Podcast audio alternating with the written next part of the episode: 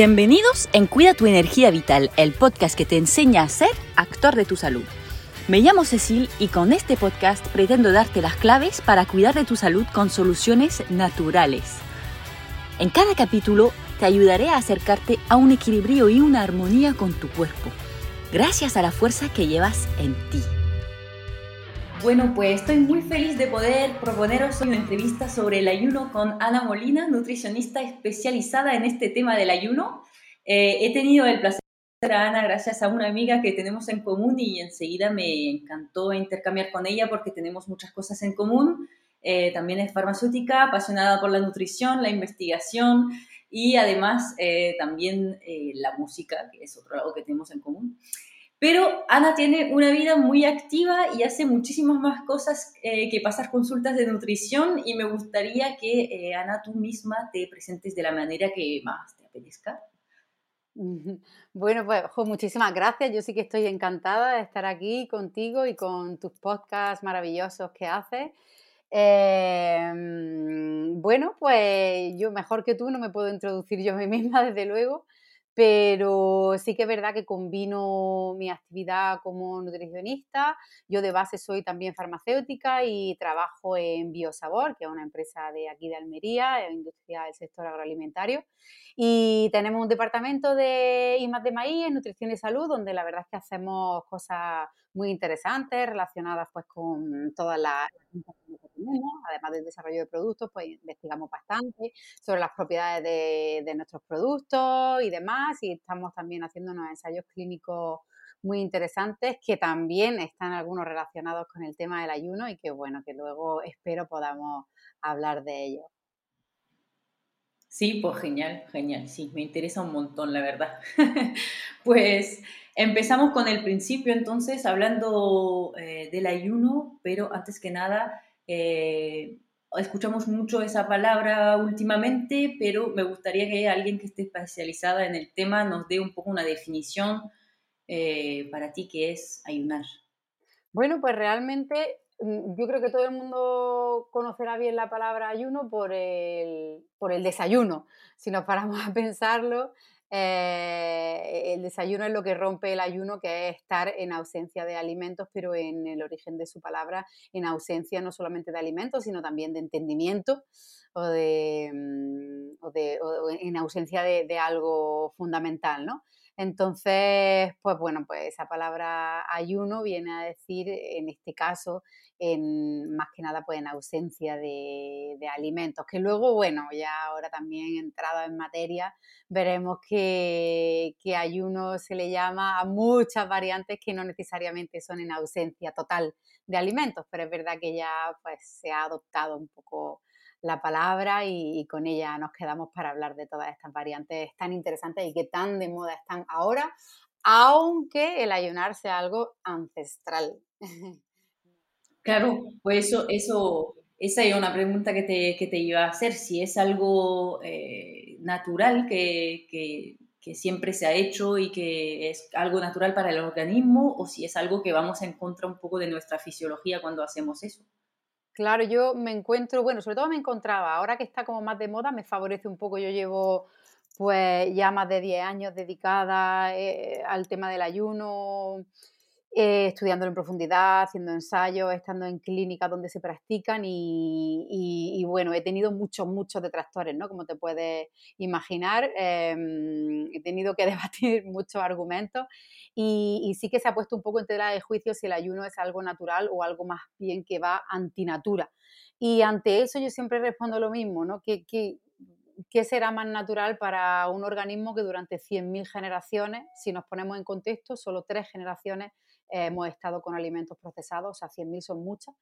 En generaciones hemos sido cazadores-recolectores que comíamos cuando podíamos lo que podíamos. O sea, ¿qué será más natural? Tener un mecanismo eh, de, la célula y del, organismo por el cual podamos alimentarnos de nuestras reservas o tener un mecanismo por el cual estemos eh, todo el día comiendo cinco veces al día o más mm, aquello que queramos con 24 horas disponible la comida y, y, estar aún así sanos, ¿no? Pues la lógica, ya no solamente la ciencia ni la historia, es que la lógica te dice que, será mucho más sano permitir al cuerpo esos descansos un poco y que para algo tiene esos mecanismos de, alimentarse a base de las reservas, ¿no? Cuando éramos cazadores recolectores es que a veces se comía, a veces no se comía, a veces se comía más y a veces se comía menos. Y es por eso que esta célula em, desarrolló, se adaptó, porque las especies sabemos que se adaptan o se extinguen, se adaptó y desarrolló este mecanismo que permite pues, poder alimentarnos a base de nuestras reservas.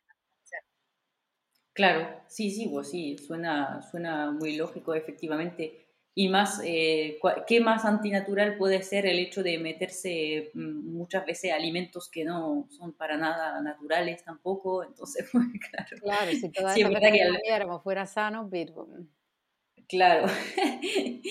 No, sí, claro, y antes, pues obviamente lo que decías, los supermercados no, no habían, vamos. Claro, ni los McDonald's 24 horas, ni nada de eso, si necesitáramos comer 24 horas. Eso es. Entonces decías que efectivamente había, hay muchos tipos, muchas formas de, de ayuno, de muchas maneras de ayunar. Eh, ¿Nos quieres presentar un poco algunas? Porque quizás hay demasiadas para hablar de todas, pero rápidamente se puede hacer una síntesis un poco de las más populares o de las más mm. estudiadas, de las que más referencias podemos encontrar. La que más conocemos, la más popular, es la del ayuno intermitente, que se ha popularizado realmente en los últimos años gracias a El Zapataki y compañía, no gracias a los científicos. Y, bueno, esa la conocemos como ayuno intermitente, pero si queremos buscar bibliografía científica, la encontraremos como restricción temporal de alimentos y es aquella en la que estamos sin comer pues unas 12, 14, 16, incluso 18 horas y, comemos en la ventana siguiente, ¿no? Esa es la más popular, pero, pero hay, hay otros tipos de ayuno que son un poquito más restrictivos. El siguiente, por hacerlo de menos restrictivo a más restrictivo, el siguiente sería el 5-2, que sería eh, comer cinco días dieta normocalórica, normal, y luego dos días bien mm, juntos o bien alternos. Em, hacer ya una, un ayuno o una restricción. Normalmente se hace como una restricción, se como unas 400, 500 calorías, pero que también se puede hacer el ayuno, es un poquito más abierto, ¿no? Pero sí que sería este 5-2. Luego están aquellos ayunos que podríamos encontrarlos como ayunos periódicos, semiayunos, aquí es un poco más eh, ambiguo el cómo, cómo denominarlo, ¿no? pero que serían ya un poquito más largos, serían de cinco días. Y luego vamos a ver por qué cinco y no, y no tres, cuatro o seis, ¿no? Eh, que también están bastante extendidos. Em, y luego ya mm, los más arriesgados, atrevidos, beneficiosos, aquí ya hay diversidad de, opiniones, eh, estarían mm, los de 7 y 14 días e incluso 21 días.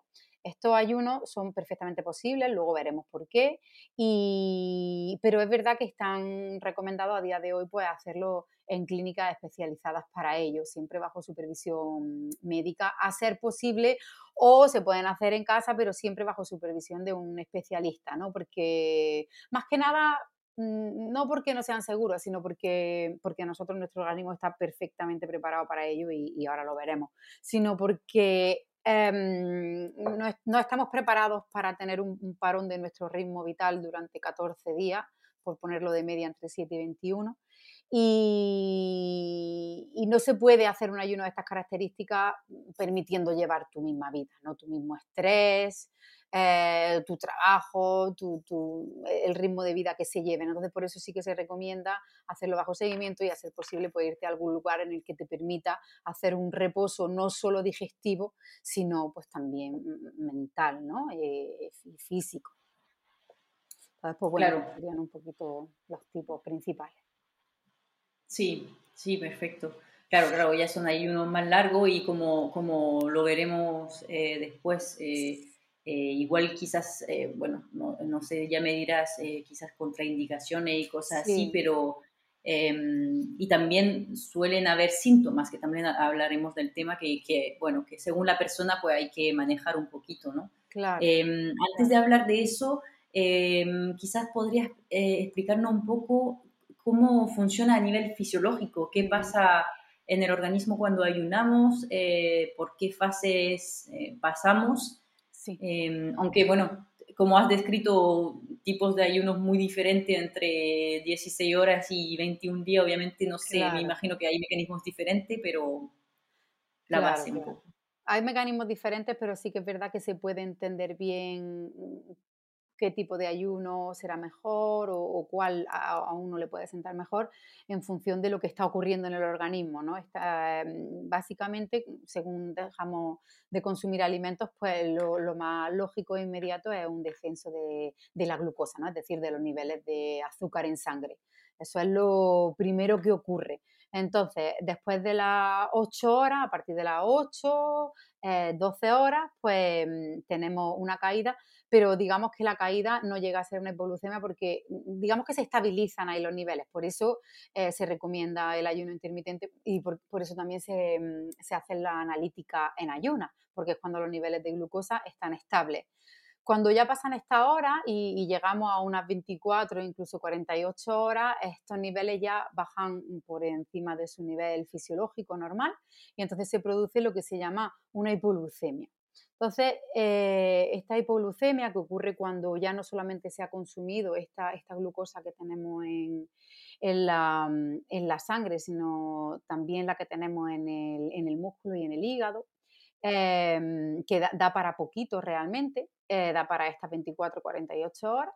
Y, entonces ahí es cuando empieza, digamos que toda esta entraría dentro de esta primera fase, donde empieza la sintomatología principal de, mm, de, esos efectos secundarios que puede tener el ayuno al principio, que es los típicos de una hipoglucemia al final, ¿no? Pues un mareo, un dolor de cabeza, bajada de tensión y demás.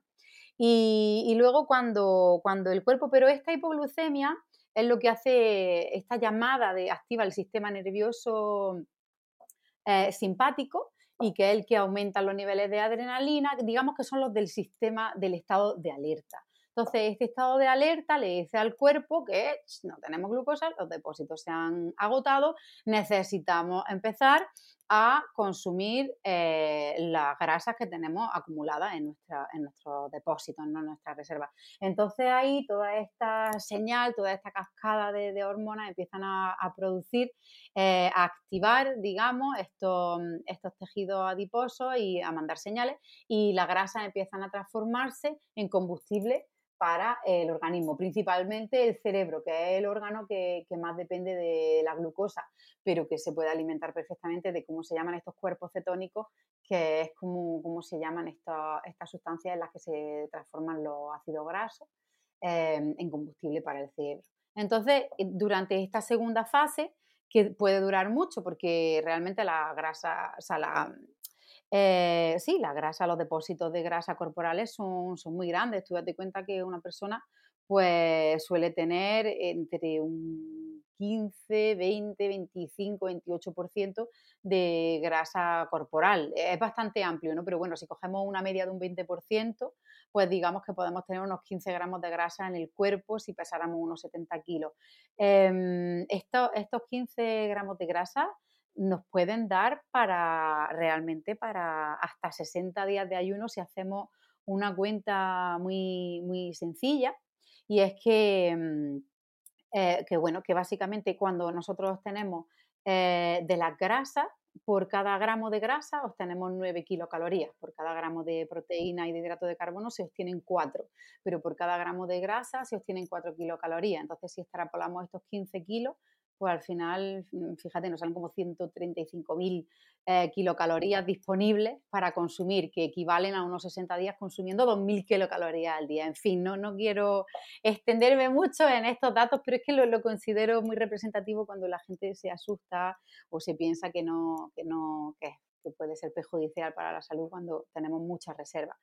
Y entonces, o sea que esta segunda fase dura mucho, como puedes ver, puede durar mucho. Y ya la tercera, cuando se acaban estas esta reservas y estos depósitos, ya sí que es la alarmante porque es cuando se empiezan a, lanzar las señales de llamas de, eh, de peligro y se empiezan a consumir las proteínas del músculo y del organismo y entonces aquí ya sí que, sí que es cuando llega el peligro.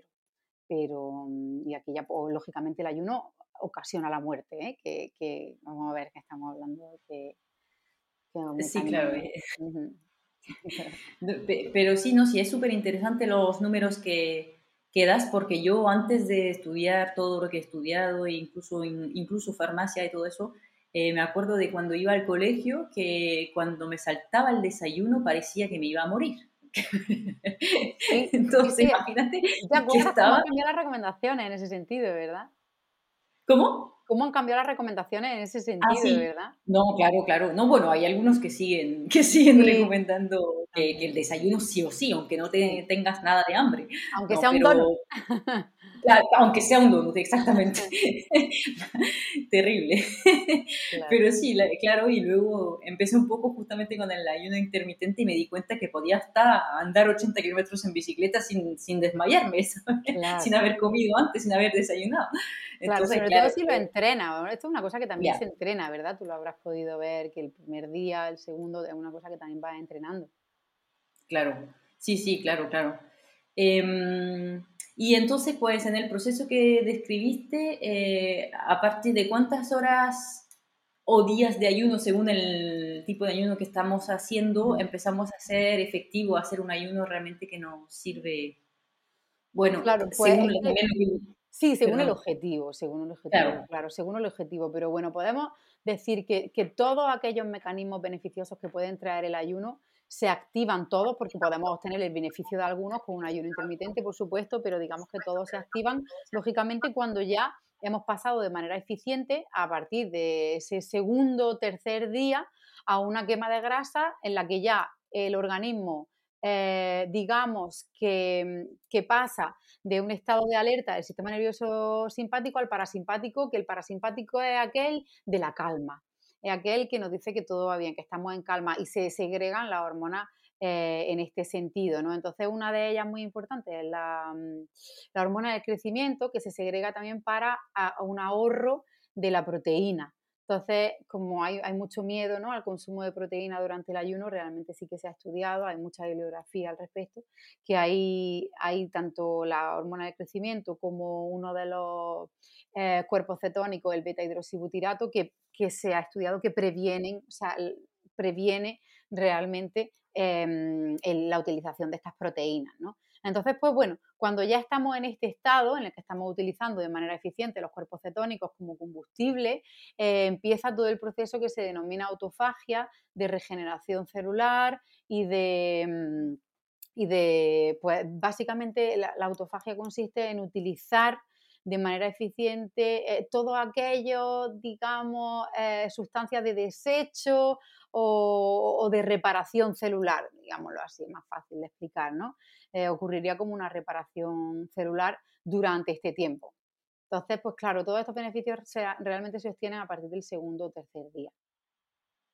Vale, sí. Em, pero entonces con el ayuno intermitente aún así sería después de dos días, aunque has comido entre medio. Mm, el ayuno intermitente funcionaría de manera diferente, no, no obtendría eh, todas estas cosas que están ocurriendo, este estado mental, este estado que ocurre a partir de, de este momento no los tendrías, pero sí obtendrías los beneficios que tiene el hecho de tener unos niveles de glucosa en sangre estables durante una hora todos los días. Entonces, sí que se ha visto que esta regulación de la glucosa en sangre regula también mucho la resistencia a la insulina y todos aquellos factores que están relacionados pues, con enfermedades cardiovasculares, con esta diabetes tipo 2, incluso con algunos tipos de cánceres, desde luego con la obesidad. Em, incluso están también vinculados, este estado eh, está también vinculado con la, mm, con la regulación de, los, eh, de lo que se llama los ritmos circadianos, de nuestros relojes biológicos internos, también la regulación de los ritmos circadianos también está muy relacionada con una regulación ¿no? de, esta, em, de, la glucosa en sangre y demás que pueden tener un impacto muy positivo sobre las enfermedades cardiovasculares. También sobre la, sobre la microbiota intestinal, hay estudios que son muy interesantes que, que han visto cómo este ayuno intermitente, esta regulación de la glucosa en sangre durante esta hora y de manera continuada, pues, pues puede tener un impacto positivo sobre la microbiota, también regulando pues, ciertas enfermedades, favoreciendo la quema de grasas también, por un proceso bastante curioso que se llama marronización del tejido adiposo blanco. No sé si nuestros oyentes lo conocerán, pero, pero vamos. Lo, he, lo he comentado rápidamente en un, en un episodio que hablo de grasas pardas y ah. grasa Em, pero no sé si se acordará, si todo el mundo ha escuchado de todo. Refiere, refiere a ese podcast, a ese audio para que la gente... Era uno, uno, de, los, de los primeros porque hay otras, otros métodos para llegar a eso también, pero sí, el ayuno de verdad que... El deporte y el frío, ¿no? ¿Pero ¿Hay algún otro que el frío. El deporte y el frío. Exacto. claro, pues ahora se sabe que el ayuno intermitente también, además del deporte y el frío, es capaz de activar esta, esta marronización, ¿no? pues genial, mira, una técnica más que creo que no, no, estoy segura que lo hayan mencionado en el podcast en este mm. momento, así que genial. Sí, son cositas bastante. Em, y para un, entonces justamente una persona que em, quiere empezar con el ayuno, que nunca ha hecho ningún tipo de ayuno, ¿le recomendarías eh, empezar con, eh, por ejemplo, el intermitente o, o, que es un poco, que es menos son menos horas o ya se podría pasar directamente a varios días o cómo recomendarías em, pues, empezar?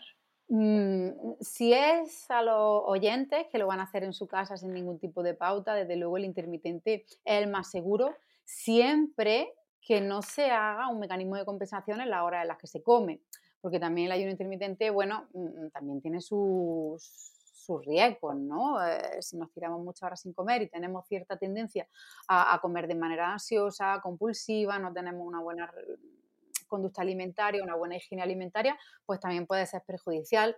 Eh, pero, pero comiendo bien el resto de la hora, de manera ordenada, de manera consciente, de manera saludable, em, es bastante seguro y eficaz. De todas formas, yo la gente en consulta las vamos, los pongo directamente a hacer el de los cinco días, que es el que, el que considero que es más efectivo y más fácil de llevar en casa. Em, bajo mi supervisión, por supuesto, ¿no? y sin, tener que irte a ningún sitio especializado y, notas bastantes cambios y bastantes beneficios en esos cinco días. Entonces yo sí que bajo supervisión siempre de un dietista nutricionista, ser posible, pues, o un especialista de la salud que sepa, Em, hacer estos ayunos de cinco días porque son, son muy interesantes ¿no? los, cambios que se pueden experimentar y, lo que se puede, y lo que se puede sentir también. Muchas veces a la hora de, porque bueno, por, ah, por suerte o por desgracia, la mayoría de las personas acuden al ayuno como método para perder peso, no como herramienta de salud. Entonces también cuando una persona quiere perder peso y ha hecho muchas dietas, eh, hay mucha tasa de fracaso cuando empieza otra dieta o incluso cuando empieza una reeducación alimentaria, tú lo sabrás, ¿no? También. Entonces siempre hacer esto como que parece que genera un poquito de ilusión el hacer algo diferente que normalmente no han hecho, es un reto también personal, yo voy a ser capaz de hacer esto, claro que sí. Entonces e, este reto también siempre supone un inicio, no, no es una sustitución de una dieta, pero es como un inicio a un cambio en tu paradigma alimentario, ¿no? Como inicio, como catalizador del cambio, viene, viene muy bien, viene muy bien y da resultados muy positivos y muy interesantes. Claro, justamente porque me habías comentado que, mm, que lo recomiendas en tu, en tu consulta, entonces eh, para entender un poco mejor en, en qué caso y, y situación lo, lo recomiendas, eh, ¿es más más bien gente que quieren perder peso o también tienes otras personas en consulta que lo puedes usar o cómo, pues, lo hace? La mayoría de la gente es verdad que, que, lo hace por perder peso, pero yo estoy muy especializada en enfermedades también inflamatorias y, y, tengo y he tenido bastantes casos de pues, artritis, artritis reumatoide, eh, gente con alguna alergia e incluso con lupus sobre todo los, que tienen que ver con, erupciones dermatológicas y, procesos em, inflamatorios y alérgicos, eh, donde, donde da muy buenos resultados y ahí lo veo fundamental, o sea, lo pongo sí o sí, de una manera o de otra y de hecho dos veces al año como parte del tratamiento, por supuesto se cambian hábitos alimentarios, pero, pero como gestión, o sea, eh, como dos veces al año como control de crisis, pero es que luego como gestión de crisis también. Ellos suelen tener esa herramienta para la gestión de las crisis en fibromialgia. también va bastante bien, bastante bien. Y, para, el gestión de, para la gestión de la crisis, la verdad es que es una buena herramienta, por pues, normalmente gente que también lleva mucha medicación y hemos conseguido en, muchos casos, y no en la mayoría, pues reducir bastante la medicación, hay muchos efectos secundarios, entonces pues siempre como coadyuvante es una, es una herramienta terapéutica pues, muy efectiva, muy efectiva. Genial, pues sí, súper interesante porque claro, es como lo que decías antes, que muchas veces lo vemos como algo más bien para perder peso, pero claro. hay que acordarse de, este, este, de, esta propiedad terapéutica, que realmente no, aunque no tengas ninguna intención de bajar de peso, eh, porque me imagino que eso, mm, obviamente durante el ayuno bajamos de peso, porque no comemos durante cinco días en este caso, por ejemplo, pero luego si la idea no era perder peso, de todas formas, eh, bueno, parte lo vamos a coger de nuevo sí o sí después, eh, porque bueno, hay que volver a, porque ya está eh, vacío el intestino y todo eso, entonces eso ya siempre está lleno cuando vamos comiendo con regularidad. Eh, algo de peso vamos a volver a coger, pero, pero podemos, si, no, si la idea no es bajar de peso, se puede volver a, coger todo el peso que se había perdido, me imagino, para volver a, a la estabilidad simplemente. Claro, claro, se pueden hacer mm, dos cosas, se puede o en función del peso de partida, si partimos de un peso de partida, a ver, si partimos de un índice de masa corporal por debajo de 19, no lo podemos hacer, pero, pero si la persona no quiere perder peso y tenemos tiempo, como generalmente el, ayuno se suele intercalar con, unos, con unos cambios. Pues entonces se empiezan por esos cambios, en esos cambios yo aumento las calorías a base de eh, grasas no saturadas, a base de Mm, bueno, una serie de estrategias, ¿no? Para aumentar peso de manera saludable, de manera previa al ayuno y progresiva. Entonces, si lo necesitamos, pues aumentamos eh, un poquito de peso, aumentamos los depósitos durante los días que haga falta y luego introducimos el ayuno. O bien, si, si no importa que se pierdan lo que se pueden perder dos kilos, tres kilos, ya en función también de cómo esté la persona ¿no? y, de las calorías que pongamos, pues mm, como tú bien dices, se recuperan después perfectamente, ¿no? Perfectamente. Y, de hecho, bueno, si, si, el objetivo no es la pérdida de peso, pues eso habrá que tenerlo en cuenta también a la hora de diseñar la dieta de antes y de después. De todas formas, no, no es cero calorías la que yo pongo porque ya como te comentaba, al estar en casa y generalmente la gente está un poco haciendo su vida, ¿no? Ponemos entre unas 350, como mucho 500 calorías. Es bastante llevadero porque son gazpachos, puré, hipocalóricos, ¿no? Pero, pero que se lleva bastante bien. Y, y, el proceso se lanza igual de autofagia y de utilizar las grasas aunque haya algo de caloría, ¿no? Sí, hasta 350 eh, se ha visto que, que, que, se mantienen estos beneficios. E incluso, e incluso hay otro tipo de, mm, de ayunos, claro, que ya no, no, se llaman ayunos, por eso no te lo he dicho antes como un tipo de ayuno, pero que se están estudiando ahora mucho, que se llaman las dietas imitadoras de ayuno, eh, que consisten en intentar con, con, más calorías, unas 500, incluso unas 700, con menos calorías, o sea, más calorías que un ayuno, eh, pero una composición nutricional determinada intentar alcanzar, digamos, las dianas del ayuno, farmacológicas que no son farmacológicas, pero bueno, dianas terapéuticas que pudiera alcanzar el ayuno, alcanzarlas con esta composición nutricional hipocalórica y con una composición determinada de proteínas, de grasa, hidrato de carbono, algunas vitaminas, también se da glicerina. Entonces se están, se están estudiando bastante eh, eh, en este sentido y bueno, hay un investigador que no sé si lo conoce, se llama Walter Longo, Mm, de, Los Ángeles, que, tiene un instituto de longevidad y, trabaja en, pues trabaja allí muchísimo en este, en este campo y ha fundado también pues, el Enutra, que es una empresa que comercializa de hecho estos productos bajo el nombre de Prolong. Bueno, parece que vendo yo el producto, pero que más que nada porque yo he estudiado mucho lo que hay detrás de esa composición y ellos han estudiado mucho, independientemente que al final, bueno, quieran vender su producto comercial y yo ahí ya no voy a entrar si es más adecuado o no más adecuado, pero hay mucha investigación detrás. Y se ha visto que que una, un poquito más de calorías, pero con una composición determinada, también puede activar estos beneficios que pueda que trae el ayuno. Entonces, pues sí, sí, sí, sí que 350 es, suficiente. Claro, sí, se, se hará mucho más llevadera, como tú dices, claro. Sí. Que de hecho los de agua casi que ya no se aconsejan, ¿sabes? Están, no están recomendados Ah, los de agua. Incluso en las clínicas más estrictas, la clínica más estricta que existe ahora mismo es la de la Buchinger en Alemania, luego también la tienen aquí en Marbella.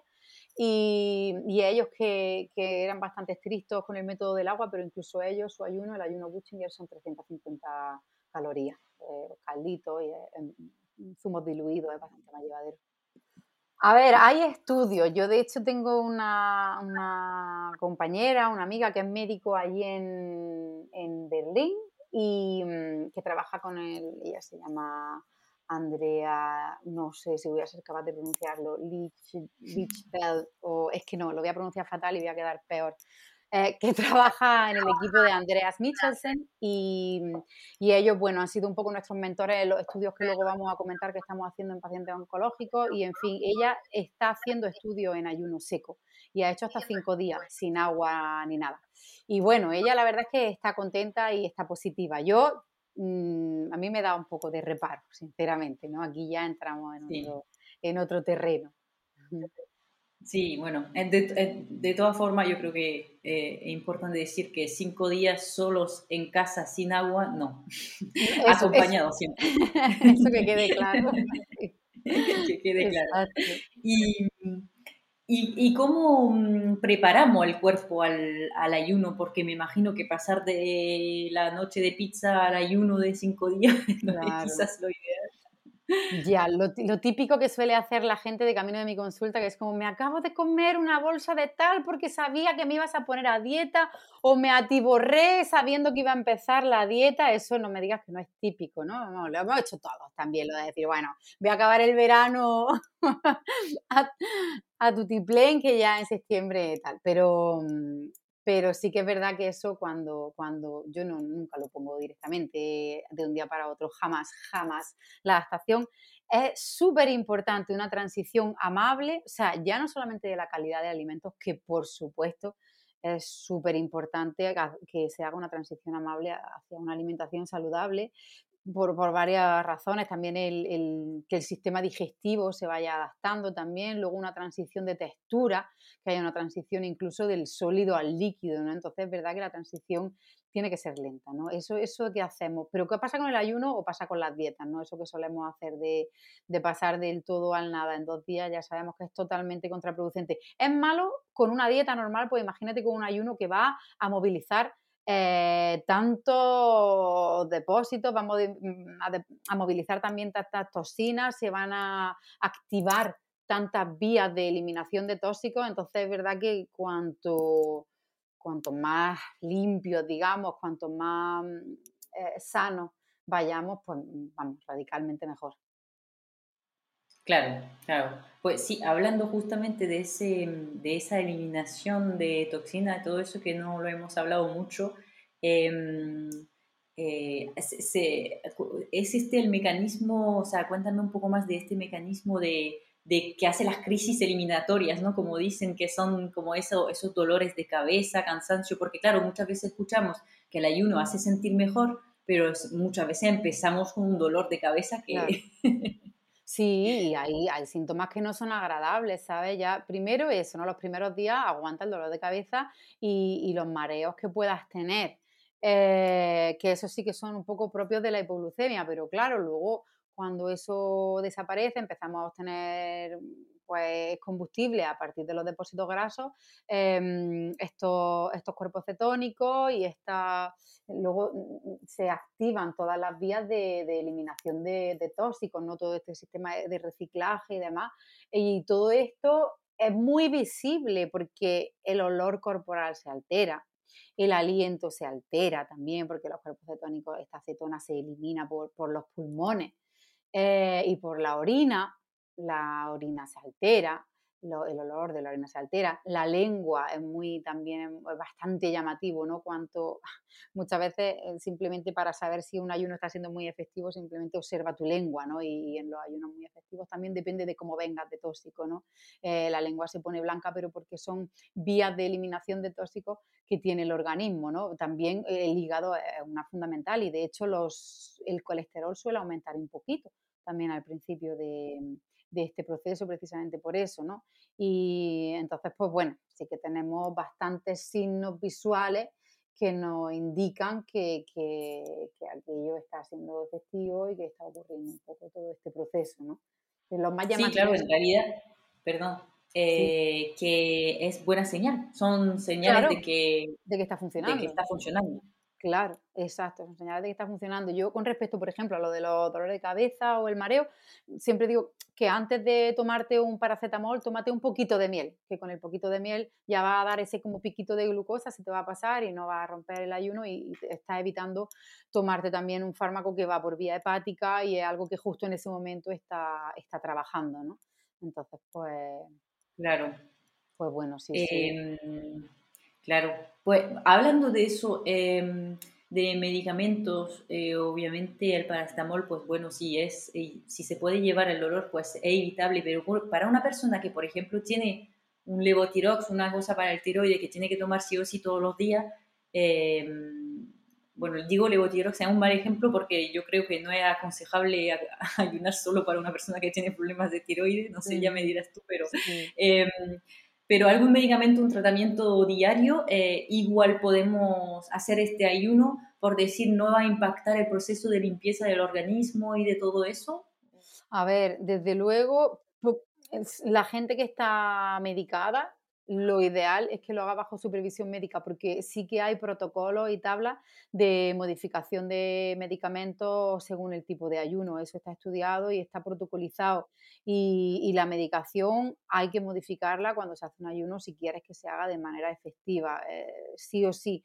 Pero claro, eso no lo puedo hacer yo ni lo puede hacer una persona en casa. Eso realmente que lo tiene que hacer un médico. Por desgracia, hay pocos médicos especializados en esto, sobre todo aquí en España, ¿no? que tengan esa capacidad de decirte pues eh, suprime estos medicamentos durante este tiempo, o sea, generalmente se monitoriza, se suprimen los que se tengan que suprimir durante el tiempo del ayuno, se reducen los que se tengan que reducir, los que no se puedan suprimir durante, pues, durante el tiempo que sea, ¿no? Pues, por ejemplo, no sé, por decirte, una persona que está con una, una persona, un hipertenso, que está con una medicación para la hipertensión, si tú vas a hacer un ayuno y tú ya prevés que va a haber una bajada de tensión, como, como eh, como uno de los mecanismos que ocurren durante el ayuno, pues sí que suele retirar el, el antihipertensivo, sino regular la dosis, ¿no? Pero claro, tienes que tener una monitorización exhaustiva de la, de la, de la medicación, de, esa, de, lo, de, la tensión arterial. Y, bueno, lo mismo puede ocurriría con medicación para el colesterol, porque ya te digo, al principio puede subir para luego disminuir.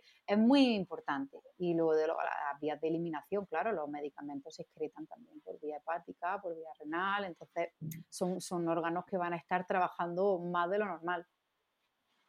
Claro, sí. Sí, sí, pero claro, eso es a personalizar y ver con un médico eh, para adaptar el tratamiento, claro, comentárselo obviamente. Yo me he peleado con médicos, ¿eh? también puedes acudir a un especialista que sea capaz de pelearse con tu médico para que te la ajuste. Sí, no, claro, que el, que el, pero que, que haya un contacto con el médico, aunque no, es, no te lleve a, hacer el, para el ayuno, que te lleve, pues, por ejemplo, tú, una nutricionista, que te lleve para el ayuno, pero comentarlo al médico para que él haga en consecuencia. Haga el ajuste, sí, sí, sí, Yo soy conservadora en ese sentido y respetuosa con sí, con la profesión. Lo mismo si, si hay algunas personas que tienen adicciones que son difíciles de sacarse como cigarrillo, incluso el café, que yo tengo un adicto al café en casa. Em, si, si, tomamos un café al día, unos cigarrillos, ¿igual sirve el proceso de hacer un ayuno?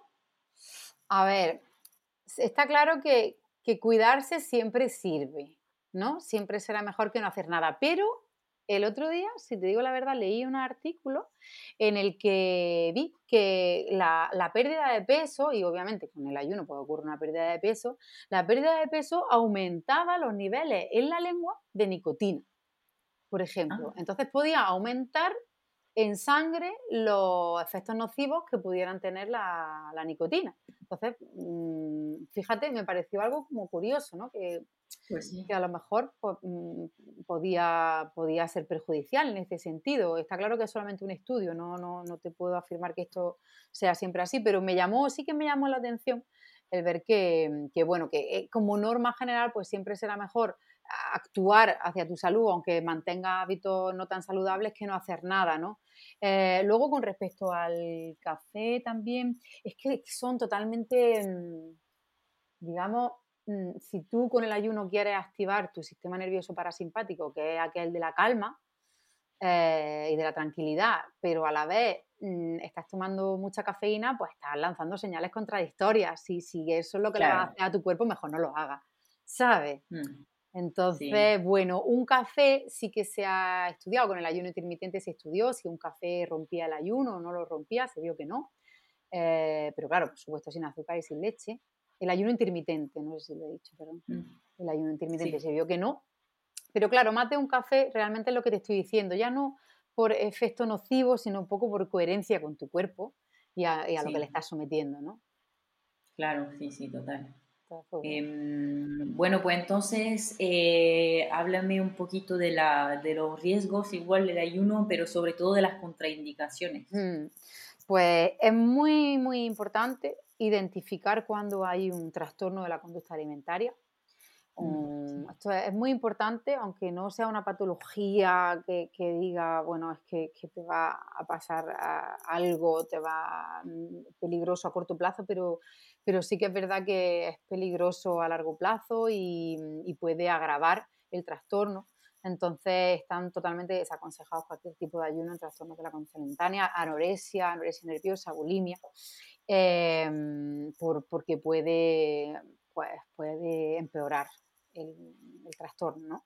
Em, o si estaba estable puede hacer que vuelva, porque también sabes que este tipo de trastornos pues, pueden acompañar al paciente un poco toda la vida, estar más latente, estar mejor, estar peor, aunque en este momento a lo mejor no se esté teniendo, pero se haya tenido en la adolescencia, em, hay uno de este tipo a lo mejor puede hacer que, que se que se vuelvan a desencadenar. Entonces, en este sentido, este sería como la primera precaución. Luego ya hay, hay otro, otro tipo de patologías, como pueden ser la insuficiencia, eh, una insuficiencia renal, una insuficiencia hepática. Em, aquí hay que tener también mucho cuidado, ¿no? En este tipo, con las insuficiencias están contraindicados. Luego también los tiroides, como tú hablabas antes, ¿no? Las personas que tienen problemas del tiroides. Aquí también se están haciendo bastantes estudios de controversia. Realmente cuando está desaconsejado es cuando ese tiroides no está controlado. Pero si tu tiroides está bajo control, incluso bajo medicación, sí que se está viendo que también podría ser seguro y tener efectos beneficiosos. Como no, como siempre, si estamos bajo medicación, pues mejor consultarlo con el médico. Em, luego también están aquellos, la, la diabetes tipo 1, también durante mucho tiempo se había pensado que, no se podía ayunar, pero recientemente, bueno, ya lo, recientemente que ya lleva por lo menos 5 o 6 años en los que se está lo que se está empezando a practicar. Yo he visto incluso en, Francia, ¿no? No sé si tú tienes... es que me ha parecido leer estudios y clínicas que en Francia y en Alemania sí que hacen... Em, tienen bastantes pacientes con, Es que no sé si he leído un estudio que estaba hecho en Francia que estaban haciendo ya de diabetes tipo 1 con bastante buenos resultados en ayuno y, bueno, también bastante controlado, se está viendo que pudiera tener beneficios. Pero también son, hay que tener cuidado, muy controlado, ¿no? Y luego el último, em, el cáncer tiene su, su claroscuro eh, y es que hay épocas en las que sí puede estar eh, indicado, pero cuando estamos en una época de recuperación de peso, eh, o por supuesto una caquexia, ¿no? tenemos eh, problemas con, problemas de peso o, de falta de proteína muscular, ahí está totalmente contraindicado, pero en los periodos de recuperación de peso también está contraindicado, aunque haya otra etapa del proceso en la que sí está indicado de manera controlada, que a lo mejor también lo comentar. Claro, de todas formas, cada vez que hay una enfermedad crónica, sí está claro que eh, es ideal estar acompañado siempre y con una opinión médica, pues yo creo que, pero por, lo menos una opinión de un profesional, vamos, como que, sabe mucho del, ayuno, porque si no, hay que, hay que estar acompañado siempre en este tipo de situaciones que para poder personalizar, ¿no? y luego, ¿cómo mantenemos los beneficios que hemos tenido del ayuno? Una vez que ya terminamos, eh, también quizás eh, tengamos que hacer lo mismo que bajando la alimentación hasta lo líquido y, pasar al ayuno, quizás volver a subir y luego mantenerlo incluso a largo plazo, varios meses y años. Claro, claro, sí, sí, exacto. En verdad, eh, lo suyo mm, es hacer también la misma transición que decíamos antes del sólido al líquido, pues luego se hace del líquido al sólido. Y también pues porque, bueno, tu estómago ha estado sin masticar, el estómago no mastica, ¿no? Pero las enzimas digestivas sí. Y, mm, y entonces también pues, es importante que, el estómago pues, vuelva poquito a poquito a recuperar su función, su motilidad, estómago, intestino y demás. Y entonces es importante que se haga de manera pues, que siga un poquito con mitad líquido, mitad sólido, introduzca alimentos blandos. Eh, sí que se aconseja sobre todo que la iniciación de la alimentación pues, sea a ser posible basada en proteína de origen vegetal y que Tardemos también en introducir los hidratos de carbono, sobre todo los, simples. Em, entonces es verdad que bueno, que sí que es verdad que es ideal que se vaya haciendo como una transición, que se vayan introduciendo verduras, se vayan introduciendo frutas. Em, algún cereal, la, avena se, puede introducir, a lo mejor un poquito de arroz integral y poco a poco ya más adelante pues introducir la, pues la, carne, el pescado, los huevos si es que se toman este tipo de proteínas, pero es verdad que idealmente, bueno, se aconseja o a mí me gusta porque aquí ya también es muy subjetivo, ¿no? Em, empezar a introducir primero la proteína vegetal, luego la animal, luego los hidratos de carbono simple, etcétera también una progresión, claro, para, como tú bien dices, y luego, lógicamente, quedarte en una dieta pues saludable, ¿no? Em, sería lo ideal para poder mantener un poquito esto, ¿no? Que no sea algo que yo hago, que me sienta bien y que luego me olvido. Eh, debería ser, pues bueno, pues como un coadyuvante a una alimentación saludable, realmente. Y aquí ya entramos en el tema de cada, para cada cuánto se debería hacer, ¿no? Para, para mantener los beneficios y demás. Claro, pues sí, genial. Em, igual te tengo que hacer esta pregunta porque lo vemos demasiado dentro de, las cosas que, de la gente que está un poco en contra del ayuno, ¿no? Se dice mucho que eh, al hacer ayuno disminuye el metabolismo y vas a hacer más reservas y entonces más bien al final vas a engordar. Mm. ¿Qué piensas de eso? yo me imagino ya lo que piensas de eso. Sí, bueno, claro, es que eh, sí que es cierto que disminuye el metabolismo, pero también disminuye el, gasto calórico de, esa, bueno, de esas calorías internas que estás consumiendo, ¿no? Realmente está, al, estar, al no estar alimentándote, pues estás consumiendo y necesitando menos de lo que necesitaría em, si estuvieras comiendo o incluso si estuvieras haciendo una, una dieta. Eh, hipocalórica, por ejemplo, ¿no? Este sería un poco el beneficio.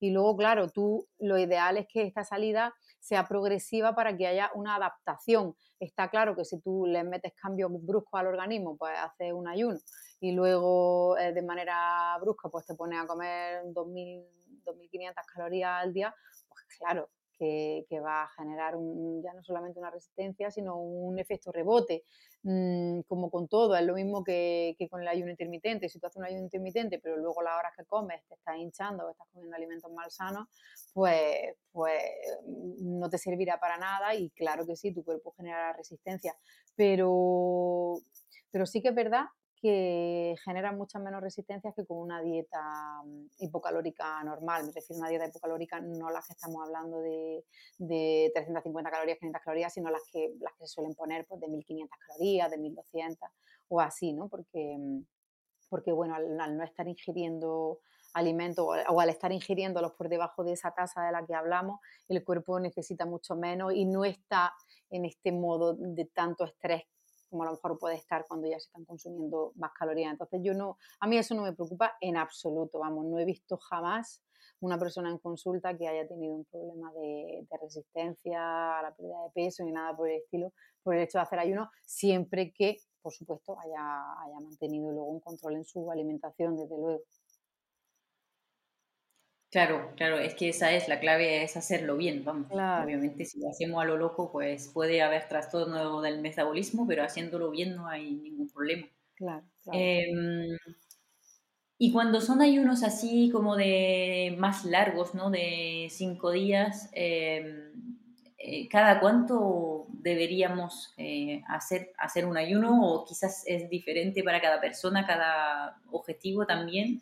Suele ser diferente, pero mira, yo sí que tengo claro, yo, yo tengo una, una regla, que es como un ayuno de un día de ayuno eh, por cada mes. Es decir, que si hacemos un ayuno de cinco días, pues hacerlo dos veces al año. Cada cambio de estación es lo ideal por varios motivos, porque es cuando el cuerpo también está eh, en momento de cambio y luego cuando las temperaturas externas son más suaves, son más amables, el, ayuno también te da, mm, te da más sensación de frío, por esta bajada de la tasa metabólica y, durante el calor, pues con la bajada de tensión, pues mm, lo pasas peor, entonces los cambios de estación son momentos muy buenos. Por eso, pues dos, si lo haces de cinco días, pues dos veces al año. Que lo haces de tres días, pues lo puedes hacer cada tres meses. Em, un día al mes pues, no tiene tampoco mucho sentido, ¿no? Pero un ayuno intermitente se puede hacer realmente a diario. Y luego eso, el de cinco días, pues a mí me gusta aconsejarlo cada dos veces al año. Los que los ayunos más largos, los que ya se hacen supervisados en clínicas especializadas y demás, em, se hacen una vez al año. Van a ayunar suelen ir una vez al año, pero ya ayunos más largos. Claro, mm, perfecto, sí. Em, y si se podría empezar, por ejemplo, a hacer a ayunar sin saber cuánto tiempo vamos a estar en ayuno y eh, quizás tener alguna referencia de unos síntomas que pueden, algunos signos, de, alerta, entre comillas, que puede mandar el organismo para decir ya está bien para esta vez, eh, sería bueno que vuelvas a... Bueno, me imagino que hay que estar muy conectado con su organismo ya para, esta, para ser capaz de, de definir todo eso, pero Mm, ¿Podrías aconsejar, por ejemplo, empezar y ver cómo uno se siente o mejor tener ya un objetivo de días? A mí siempre me gusta dejarlo abierto porque no me gusta, la gente se le da mucha libertad el poder saber que lo puede dejar en cualquier momento. Sí, mm, porque también a veces la gente se agobia, ¿no? Cuando, cuando dice, no, es que tiene que estar cinco días. Como, ay, que no sé si voy a aguantar. Yo lo más que puedo hacer es decirle, Claro que va a aguantar, por supuesto que va a aguantar, ya verás que te va a sorprender, pero si no aguanta, no pasa nada. Me llama y hacemos la salida. Tú no te preocupes, lo que hagas, bien hecho está. Pocas son las personas que me han llamado, pero la que me ha mm. llamado ha sabido que me tenía que llamar. ¿Sabes? Yo cuando, cuando tú tienes que dejar un ayuno, lo sabes. La mayoría de las veces que me ha pasado ha sido más por una cuestión social que corporal, ¿sabes? Porque estás rodeado, personas a lo mejor que tienen que estar cocinando para la familia, para los niños, para el marido, tal, eh, y estás como agobiada del, estar rodeada de comida y no lo has podido aguantar, ¿no? Rara vez es por un motivo de em, estoy muy mal, no puedo soportarlo.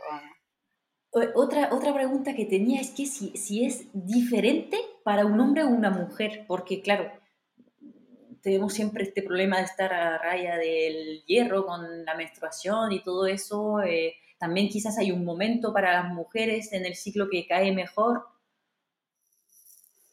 Pues em, realmente lo ideal sería, lógicamente, no hacerlo durante, durante la menstruación, ¿no? Porque, bueno, eso es como lógico y evidente, pero luego mm, solamente controlamos el tema del ciclo cuando hay un ayuno que no te lo he, no te lo he contado, porque, bueno, realmente no es, no es solamente hay un estudio y, muy poca ciencia detrás, pero a mí me resulta bastante interesante y ojalá se pueda estudiar más, que el que se llama el ayuno, eh, el, el, ayuno en acordeón. No sé si lo has escuchado alguna vez, pero es el ayuno que se utiliza en fertilidad. Y, bueno, es un patrón que ahí sí que tiene muy en cuenta el ciclo menstrual y que son, son tres días a lo largo del ciclo durante varios meses en los que ayuna la pareja. Y, ahí sí que tiene muy en cuenta eh, que en los momentos que, en los que se ayuna del ciclo. Pero si no quieres conseguir un objetivo así tan específico, mm, yo no he visto nada, ni a mí ha habido nada que me diga que es mejor hacerlo durante la ovulación o en el momento justo de después o en el momento justo de antes. Mm, yo, no he tenido, la verdad, no, ni he visto nada que me haya llamado un poco la atención al respecto, ni, ni he tenido ninguna experiencia. No sé si tú has leído algo o, has visto un poco algo.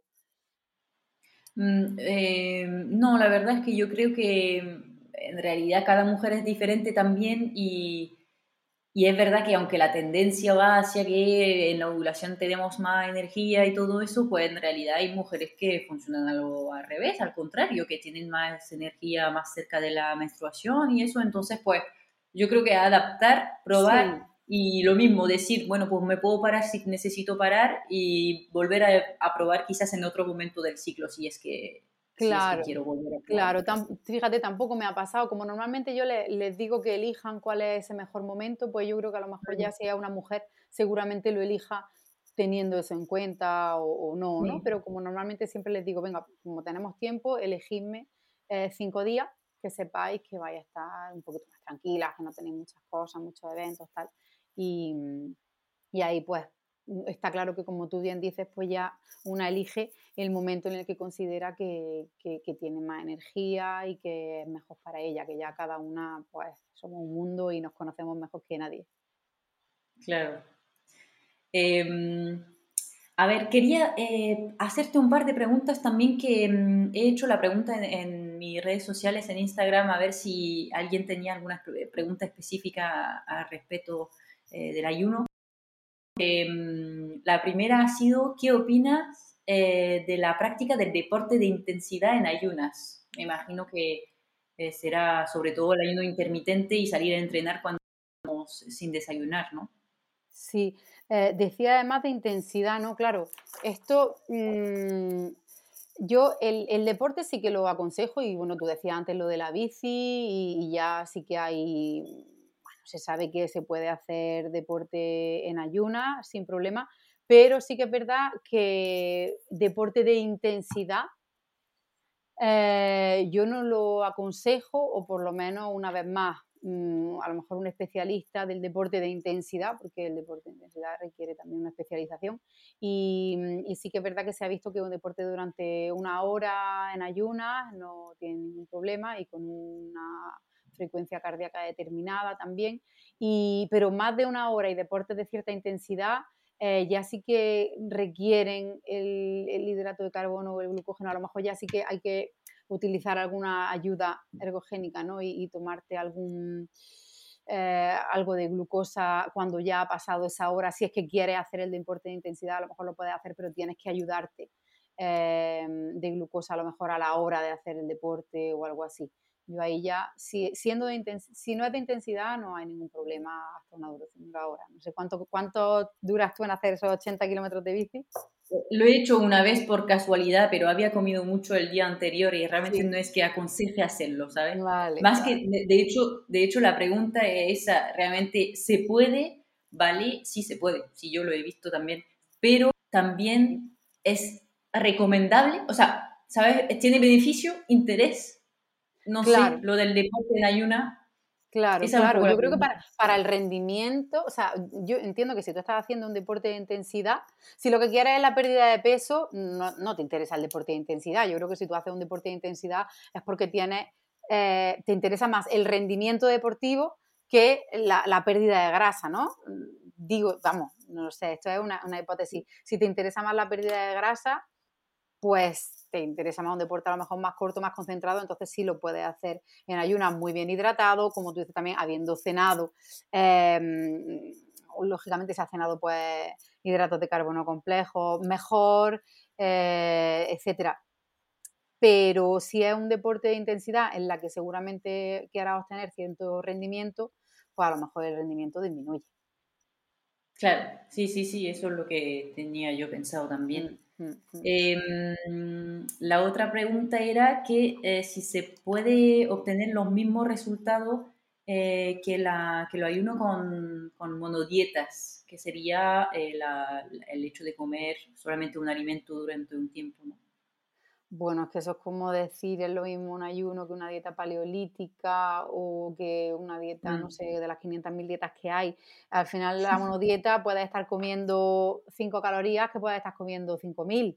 Si, si estás comiendo un solo alimento todo el día, eh, mucha cantidad, entonces, claro, es un poco, es un poco ambigua la pregunta, porque la monodieta... Eh, yo, creo que realmente la, la, monodieta quizás busca más un descanso digestivo, mm, porque es siempre el mismo alimento, que eso, del, eso de, la, de consumir las grasas, de ponerse en, porque muchas veces suelen ser frutas aparte, frutas o arroz, o entonces eso de bajar la, la glicemia al final no, no, claro, claro. Si comemos plátano todo el día, obviamente.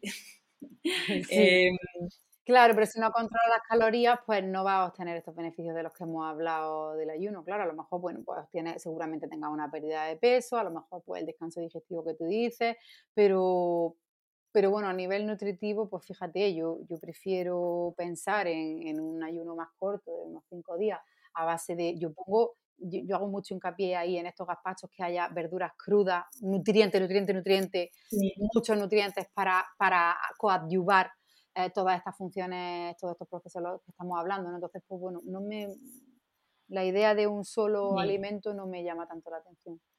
Claro, perfecto. Mm. Y bueno, pasa el tiempo, podría estar aquí horas, pero quería preguntarte sobre todo, has hablado varias veces sobre em, el estudio que estáis haciendo eh, del, de utilizar el ayuno en el cáncer, me parece que me dijiste cáncer de mama, eh, me interesa un montón porque sí que se, se, escucha también hablar mucho del ayuno terapéutico en el caso del cáncer.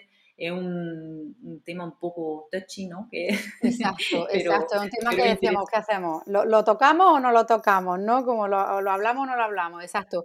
Pues estoy contigo, que a mí me da hasta reparo hablarlo porque porque no quiero que, que, claro, que, se malinterprete nada de lo que podamos aquí decir o que luego se pueda hacer un mal uso de esta información, ¿no? Pero bueno, sí que es verdad que como hemos hablado de las indicaciones, las contraindicaciones, los mecanismos, eh, los estudios que hemos empezado diciendo que nosotros estamos llevando a cabo, pues mm, y un poco sobre lo que yo hago y algo que me ilusiona muchísimo de lo que yo hago y de lo que pues no quiero dejar de compartir aquí este estudio que estamos haciendo, porque es bastante pionero, no en el mundo, porque ya esto se está haciendo, pero en España sí.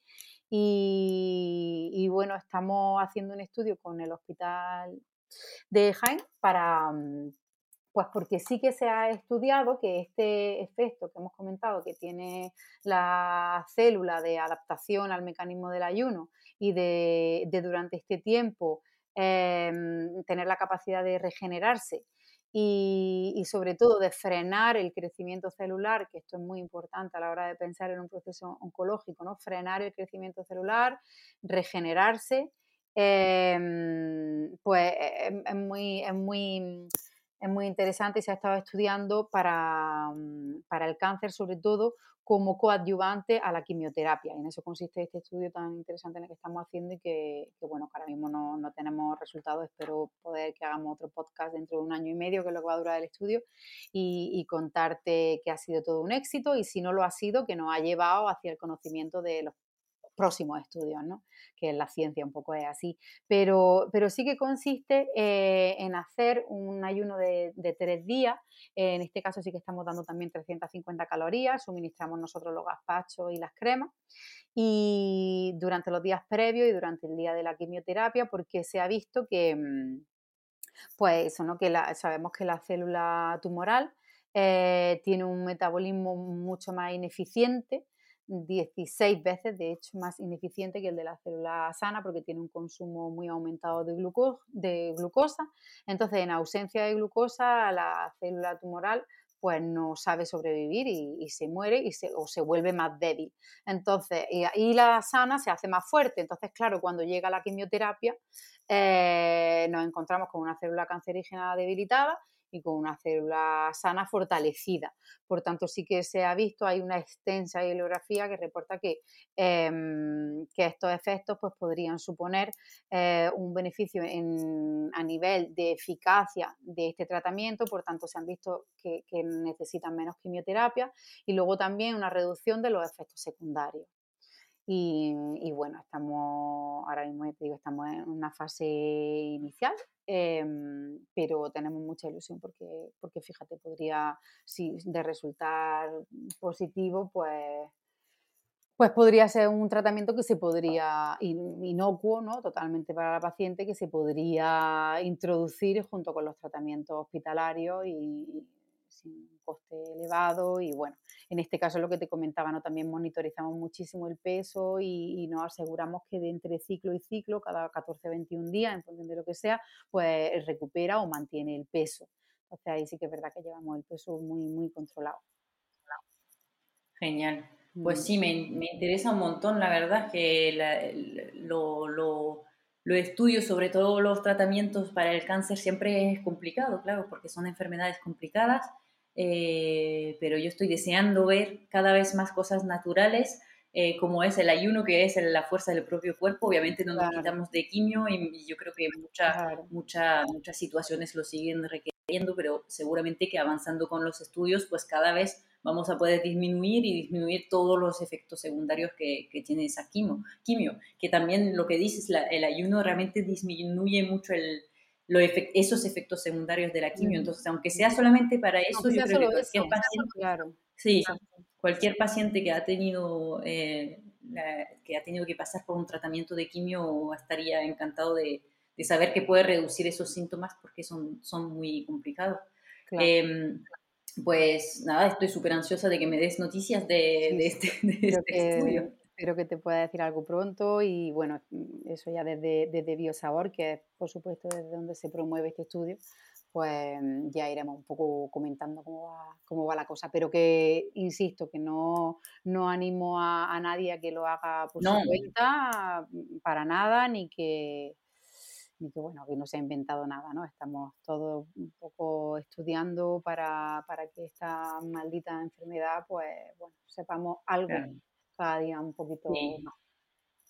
Sí, sí, sí, genial. Y todo bajo mucho control, sin problemas, claro. Sí, sí. Em, pues nada, nada, nos hemos pasado del tiempo, pero me podría seguir, eh, podría seguir. la verdad es que me, me, encanta, pero bueno, vamos a dejar aquí. Que te agradezco muchísimo en la entrevista. Eh, eso sí, dime si quieres eh, dónde te pueden encontrar las personas que están interesadas tanto en una nutricionista, nutricionista por eh, lo que sea, que es interesante que trates las enfermedades eh, inflamatorias, eh, también para la, perder peso simplemente, me imagino, o sobre todo pues para acompañar en un ayuno, que es el tema de hoy, y, que hay, yo creo que no hay tanta gente que lo, que lo hace menos mm. nutricionista. No, no, bueno, el año que viene vamos a lanzar un curso que, impartiré yo y habrá muchos nutricionistas próximamente que sepan más del tema.